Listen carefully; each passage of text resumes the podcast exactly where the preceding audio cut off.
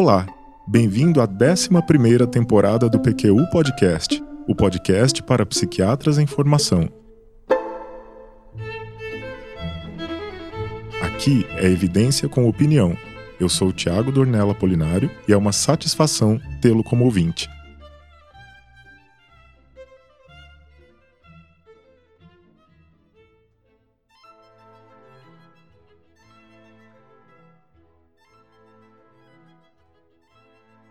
No episódio 234, o Luiz Alberto abordou os principais fatores que impactam a adesão ao tratamento que oferecemos aos nossos pacientes.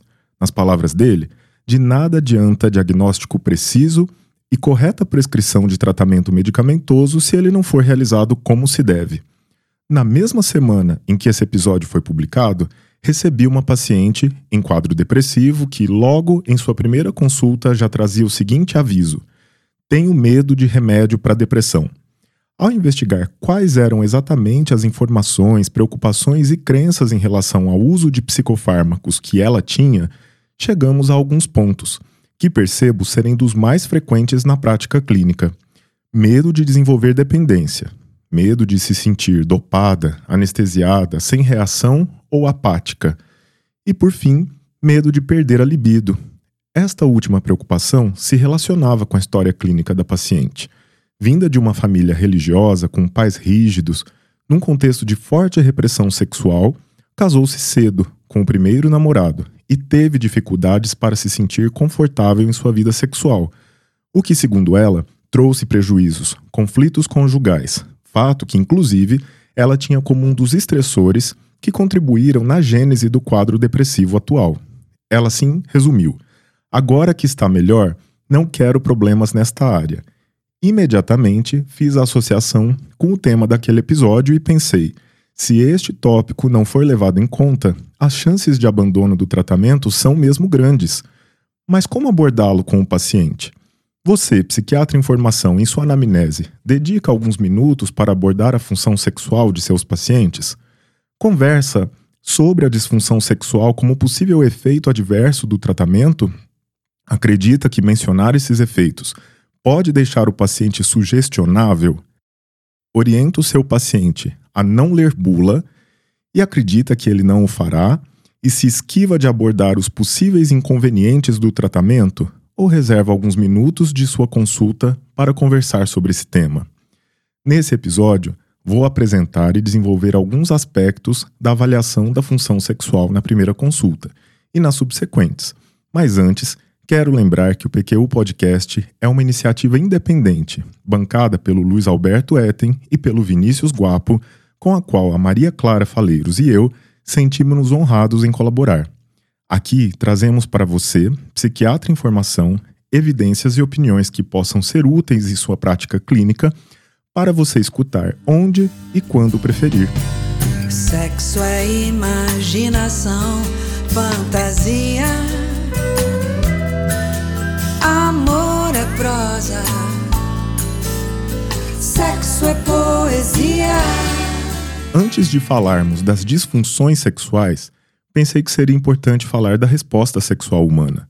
Desde 1980, a Associação Psiquiátrica Americana, APA, adota o um modelo de ciclo da resposta sexual de Masters e Johnson, elaborado na década de 60 e modificado nos anos 70 pela psiquiatra norte-americana Ellen Kaplan.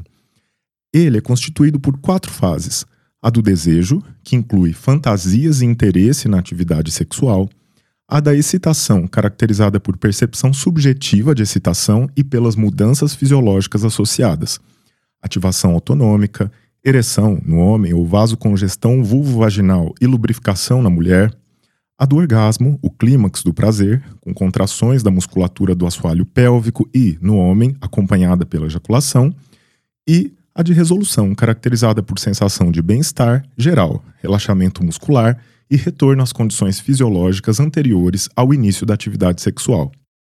A resposta sexual tem base neurobiológica, envolvendo complexa interação de fatores neurológicos, psicológicos, hormonais e vasculares, comandados em nível central.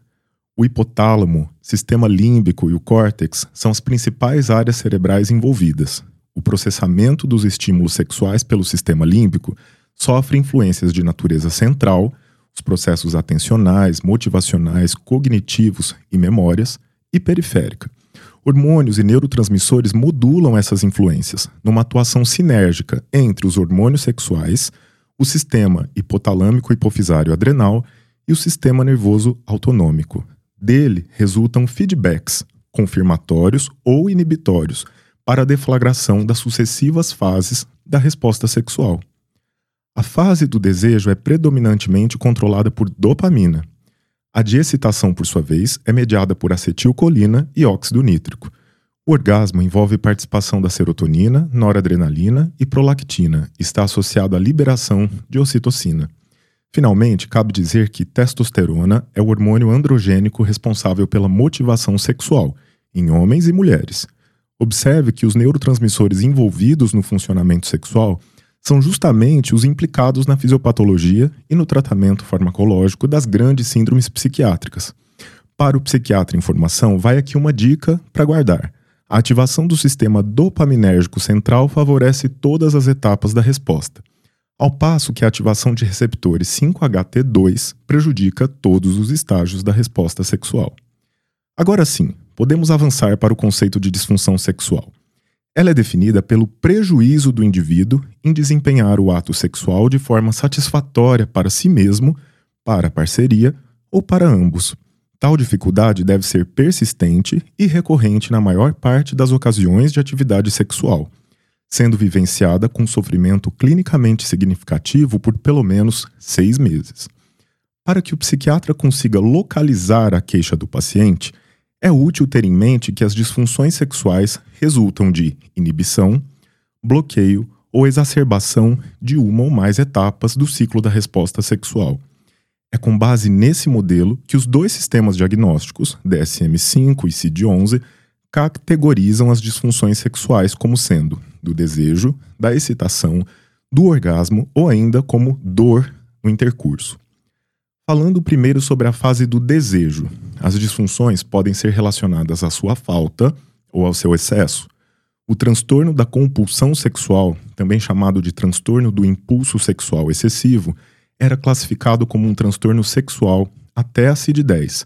Porém, na CID-11 entra no capítulo dos transtornos de impulsos e não da sexualidade, sendo caracterizado por inabilidade persistente em controlar os impulsos e excitações sexuais intensas e repetitivas, resultando em comportamento sexual recorrente e que não pode ser melhor explicado por uma condição psiquiátrica, por exemplo, um episódio maníaco, ou ainda o uso de substâncias.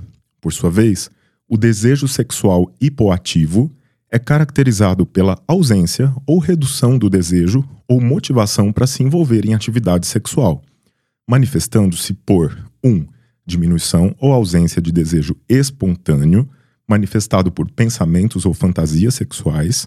2. Redução ou ausência da resposta a sugestões e estímulos eróticos. Ou 3. Incapacidade de manter o desejo ou interesse na atividade sexual, uma vez ela iniciada. As disfunções relacionadas à fase da excitação compreendem a disfunção da excitação sexual feminina e a disfunção erétil. Na quinta edição do DSM de 2013, o desejo sexual hipoativo e o transtorno da excitação sexual feminina foram agrupados em um único diagnóstico: o transtorno do interesse, excitação sexual feminino, com base em dados epidemiológicos que apontam para a frequente associação entre os dois diagnósticos. O grupo de trabalho da área das condições relacionadas à saúde sexual da CID-11, no entanto, não tomou o mesmo caminho e manteve a distinção entre eles. As dificuldades relacionadas ao orgasmo, sejam retardo, redução acentuada da frequência, ausência ou redução da intensidade das sensações orgásmicas na mulher, se agrupam sob o nome de transtorno do orgasmo feminino, no DSM-5, e anorgasmia, na CID-11. Também de acordo com a CID, as disfunções do orgasmo masculino compreendem, além da anorgasmia, as disfunções ejaculatórias, em que há a percepção subjetiva de que o tempo até o orgasmo é muito curto, ejaculação precoce, ou prolongado, ejaculação retardada. Aqui temos uma diferença sutil em relação ao DSM-5, que não traz o diagnóstico de anorgasmia, classificando-a como uma das formas de apresentação da ejaculação retardada. Uma outra distinção entre os sistemas diagnósticos tem a ver com a ejaculação precoce. O DSM-5 estabelece o tempo de aproximadamente um minuto após a penetração, ao passo que a CID considera apenas a experiência subjetiva de latência reduzida, com resposta sexual insatisfatória na maior parte das vezes. E, finalmente, as condições associadas à dor são classificadas como transtorno da dor gênito-pélvica e penetração no DSM-5 e transtornos sexuais dolorosos na CID-11. Estas classificações incluem as antigas nomenclaturas de dispareunia psicogênica, dor durante a relação sexual sem causa orgânica identificada, e vaginismo, contração involuntária dos músculos impossibilitando a penetração, compreendendo também os aspectos subjetivos de medo e ansiedade relacionados à penetração. As disfunções sexuais podem ser classificadas como primárias, acompanhando o indivíduo ao longo da vida, desde as primeiras experiências sexuais, ou secundárias, quando se manifestam ou são adquiridas após um período de funcionamento sexual adequado. Podem também ser generalizadas, presentes sob quaisquer circunstâncias, ou situacionais, surgindo apenas em determinados tipos de estimulação, contextos e ou parcerias. O nosso ouvinte pode agora estar se perguntando: mas como investigar queixas sexuais? Qual a melhor forma de fazê-lo? Aqui vão algumas perguntas que podem ajudar a abrir esse campo da entrevista, começando com uma pergunta aberta, mais geral, para depois caracterizar melhor, muito em função de como o paciente reagir. Por exemplo, você tem alguma dificuldade sexual? Se sim, isso lhe incomoda? Em caso afirmativo, a investigação pode continuar com as seguintes perguntas: Se incomodaria em dizer em que consiste essa dificuldade? O que você não sente? Não tem desejo sexual? isto é, fantasias, pensamentos, vontade ou impulso sexual, não excita, isto é, não tem ereção ou lubrificação, ou ainda não se sente excitado ou excitada, não consegue chegar ao orgasmo, isto é, o prazer máximo nas relações sexuais. Após a avaliação das etapas da resposta sexual, podemos avaliar a presença de dor, as dificuldades em manter a concentração nos estímulos sexuais e a satisfação sexual em geral. Você sente dor na relação? Consegue se envolver sem se distrair durante a relação? Você está satisfeito ou satisfeita com sua vida sexual?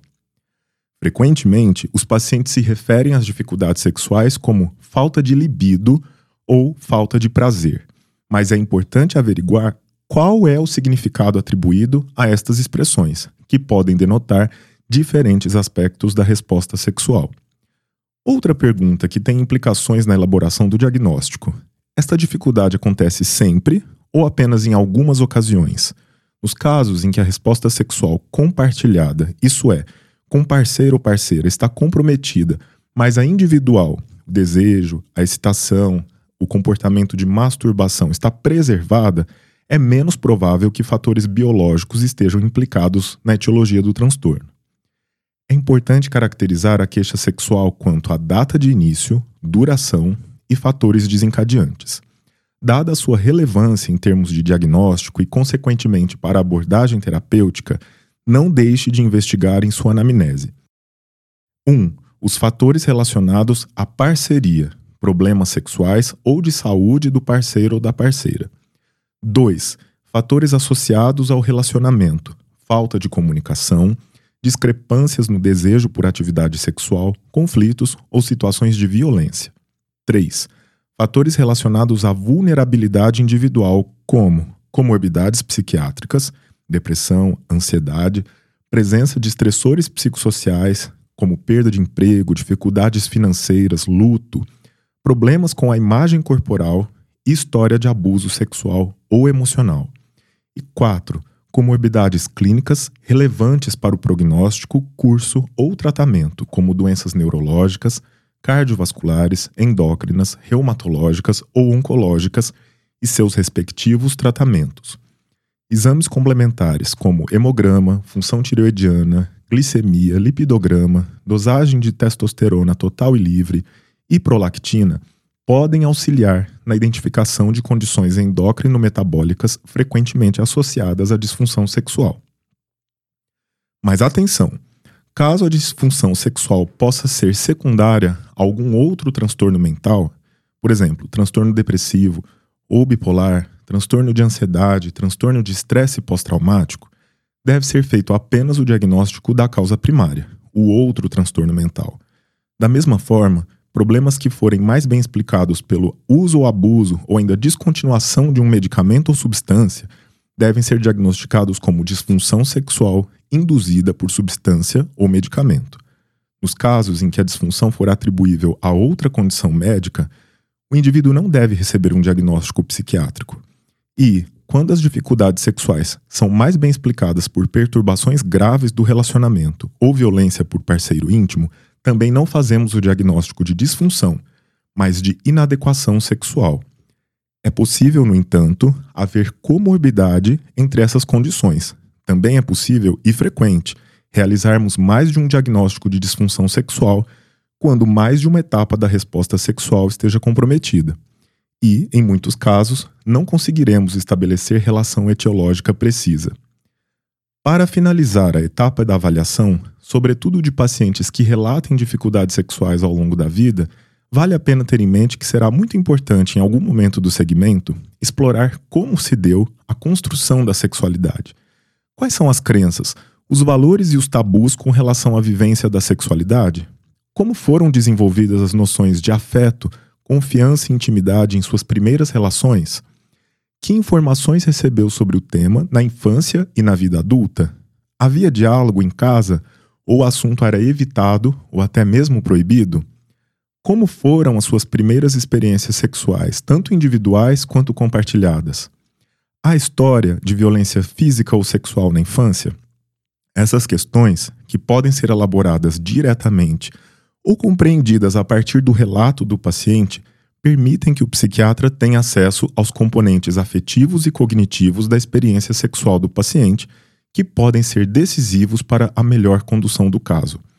Nesse ponto, faço um convite para você ouvir o episódio 195 do PQ Podcast, no qual eu e Vinícius abordamos a avaliação e o encaminhamento terapêutico de pacientes com histórico de violência sexual um dos principais fatores de risco, um dos fatores de risco mais amplamente estudados na literatura relacionadas às disfunções sexuais, dada a sua prevalência na população geral e, particularmente, naqueles que apresentam queixas sexuais e ou condições psiquiátricas. E quando eu digo e ou, pode estar seguro de que o e é muito mais frequente do que o ou na relação entre condições psiquiátricas e saúde sexual. É bastante conhecida a bidirecionalidade entre saúde mental e função sexual, notadamente entre a depressão e as disfunções sexuais. A depressão é um importante fator de risco, uma vez que anedonia, fadiga, falta de motivação, apatia ou ansiedade comprometem o desejo sexual, ao passo que desempenho sexual insatisfatório pode agravar a depressão, além de predispor a conflitos no relacionamento. Para complicar um pouco mais o que já não é simples, os antidepressivos podem causar disfunção sexual. Um grande estudo prospectivo conduzido por Monteiro Gonzalez e colaboradores e publicado no Journal of Clinical Psychiatry em 2001 mostrou que a diminuição do desejo sexual atinge entre 30 e 70% dos pacientes em tratamento com antidepressivo, resultando em abandono do tratamento já no primeiro mês. Cerca de 40% dos pacientes consideram esse efeito intolerável, e parece ser esse o caso da minha paciente do início do episódio, que já me avisou de cara que não quer ter problemas sexuais em virtude do tratamento com antidepressivo. Três são as vias pelas quais os psicofármacos podem prejudicar a resposta sexual. O primeiro é pela sedação, ação inespecífica que pode ocorrer com medicamentos de diferentes classes. O segundo, por ação hormonal, pelo aumento da concentração plasmática de prolactina, a qual inibe vários mecanismos centrais da resposta sexual. E o terceiro, pela ação específica sobre neurotransmissores diretamente implicados na orquestração da resposta sexual, tanto em nível central quanto no sistema parasimpático. A disfunção sexual causada por antidepressivos está relacionada ao bloqueio dos receptores 5-HT2, como adiantei no início desse episódio, embora essa não seja a única possibilidade. O bloqueio estaminérgico, por sua vez, prejudica a ereção e a lubrificação, e o aumento da transmissão alfa-2 adrenérgica diminui a excitação. Apesar de serem comumente associados aos antidepressivos, vale lembrar que as disfunções sexuais também podem ser consequentes ao uso de antipsicóticos, estabilizadores de humor, benzodiazepínicos e outros hipnóticos, além do uso de álcool e outras substâncias pela interferência na neurotransmissão por variados mecanismos. O estudo de Monterro Gonzalez, aquele de 2001, acompanhou 1.022 pacientes e encontrou maior incidência de disfunção sexual entre os antidepressivos, inibidores seletivos da recaptação de serotonina e duais, variando entre 57% e 72%. Outras classes de antidepressivos foram associadas a menor incidência de efeitos adversos sexuais. Com bloqueadores 5-HT2, a incidência variou entre 8% e 24%, e com IMAUS, em torno de 4%.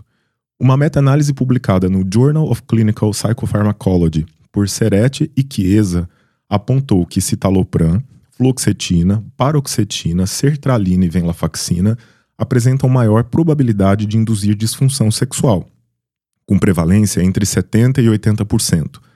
Fluvoxamina, escitalopram, duloxetina e imipramina estão associados a menores índices de incidência, entre 25% e 45%, mas ainda superiores à do placebo. Finalmente, amineptina, agomelatina, bupropiona, mirtazapina, nefazodona tiveram as menores taxas, entre 5% e 25%. Apesar de ser uma das principais causas de abandono de nossos tratamentos, a disfunção sexual é pouco investigada. Não deveria ser assim, pois veja, apenas 36% dos pacientes deprimidos referem espontaneamente suas dificuldades sexuais, mas quando investigados ativamente pelo clínico, 65% se queixam de alguma dificuldade sexual. Outro dado relevante é o de que apenas 14% dos pacientes em uso de antidepressivos se queixam de disfunção sexual por eles induzida, enquanto 58% confirmam a presença de disfunção quando são interrogados. Se o tratamento antidepressivo adequado não for realizado pelo tempo e pela dose necessários, aumentam os riscos de recaída ou recorrência, além de manutenção da disfunção sexual. Considerando a elevada frequência de disfunção sexual induzida por antidepressivos, a baixa frequência de queixa espontânea e o impacto na adesão ao tratamento, espero tê-lo convencido da importância de pesquisar a disfunção sexual tanto no início do tratamento quanto no segmento, e orientar quanto aos seguintes pontos. Primeiro, a recuperação da depressão deve ser prioridade, estando associada a melhor funcionamento social, ocupacional, redução do risco de recorrências e a melhora da função sexual. Segundo, a remissão espontânea das queixas, em especial da anorgasmia, essa sim sem dúvida causada pela medicação, com uso continuado. E terceiro, pode-se lançar mão de estratégias para minimizar disfunção sexual induzida por antidepressivos, embora os estudos sobre esse tema sejam limitados, com falhas metodológicas ou amostras pequenas. Com isso, chegamos ao final desse episódio.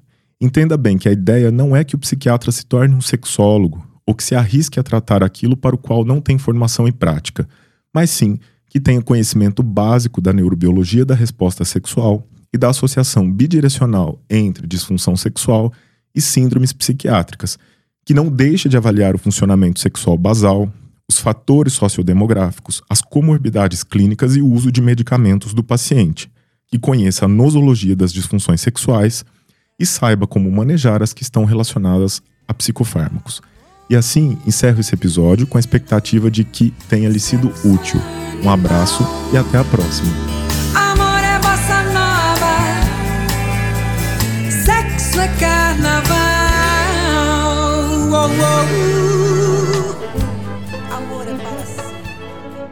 Você ouviu mais um episódio do PQU Podcast. Siga-nos no Instagram e acesse nosso site pqpodcast.com.br, onde encontrará todos os episódios já publicados, com as respectivas referências organizados por data, autor e sessão. Agradecemos sua atenção.